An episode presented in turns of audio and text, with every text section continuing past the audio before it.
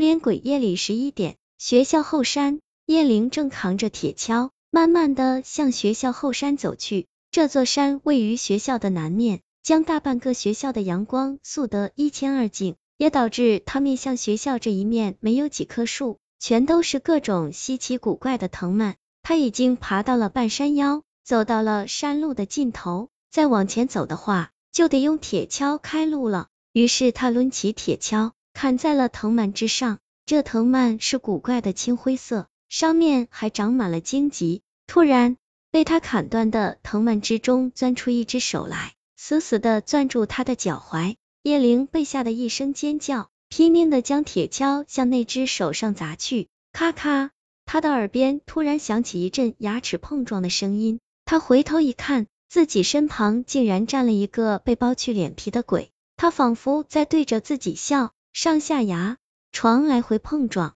才发出那种古怪的声音。阿斌，救我啊！叶灵带着哭腔大吼，闭着眼睛将铁锹抡来抡去，根本不敢睁眼看。那铁锹上突然冒起一阵金光，那金光烧灼在乌脸鬼身上，让他不由得后退。这是一个陷阱，叶灵早就和阿斌商量好了，他在前面充当诱饵。而阿斌则在后面远远的跟着他，一旦有鬼出现，叶灵铁锹上篆刻的符文便会阻挡他片刻，然后阿斌就冲上来消灭他。可是本该飞速赶来的阿斌并没有出现，叶灵身后一个人都没有。咔咔，金光消失后，那鬼古怪的笑了起来，随后他挥了一下手，身边就卷起四道黑气，这黑气直奔山腰上的小路而去。很快就从那里拉上来一个人，正是昏迷不醒的阿斌。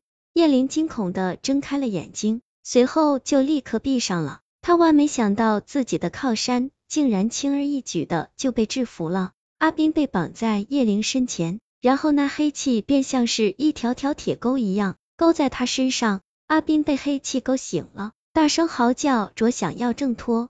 刺啦，黑气扯下了他腿上的一块皮。露出了里面鲜红的肌肉，阿斌大声咒骂着，然后迎接他的就是两条勾住了他腮帮子的黑气，这两条黑气一左一右的勾住他的两腮，慢慢的向两侧拉去，要不了几秒钟，阿斌的脸就会被扯成两半。无脸鬼发出了更加奇怪的笑声，一边看着即将被虐杀的阿斌，一边伸手去摸叶灵的脸，叶灵被吓得魂不附体。双腿软的，随时都能倒在地上。天地清明，邪恶尽除。一张灵符从山下激射而来，啪的贴到阿斌的身上。灵符贴身的一瞬间，阿斌身上竟然发出了浑厚的撞钟声。叶灵感觉自己的心脏猛地跳动了一下，然后就看到阿斌身上燃起了淡淡的火焰。这火焰并没有烧到阿斌，只将他身上的黑气烧得一清二净。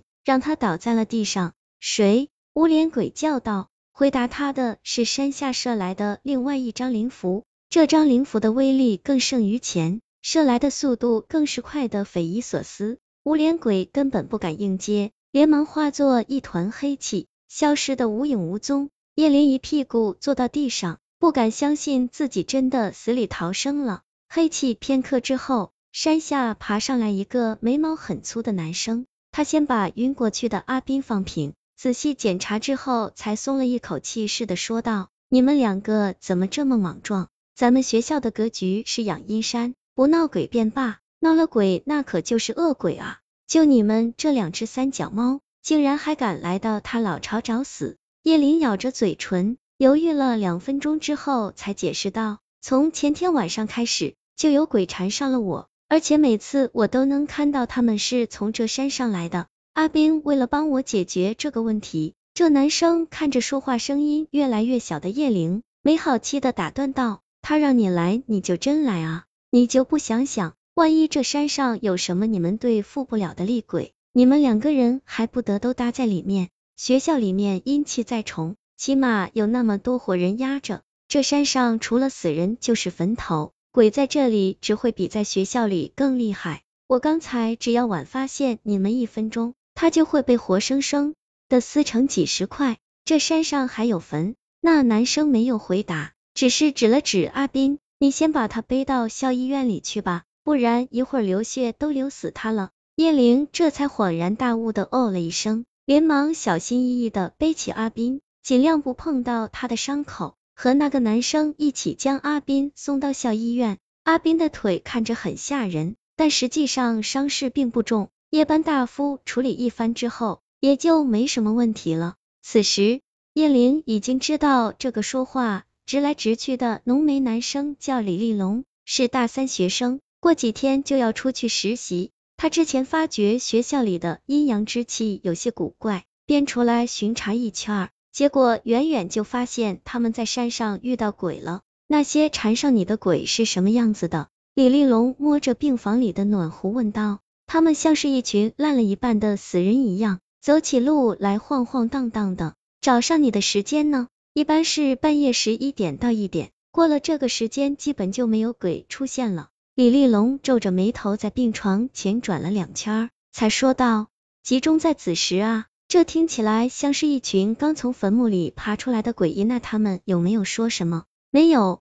叶林摇了摇头，但很快又补充道：“但是他们被干掉的时候，都会喷出一股黑气，那黑气总是往我身边飘，然后没飘到我身边的时候就消失了。”李立龙听了这话之后，脸色大变。一把掐住叶灵的手腕，给他号起脉来。你错了，那些黑气不是消失，而是化为无形之气被你吸入体内了。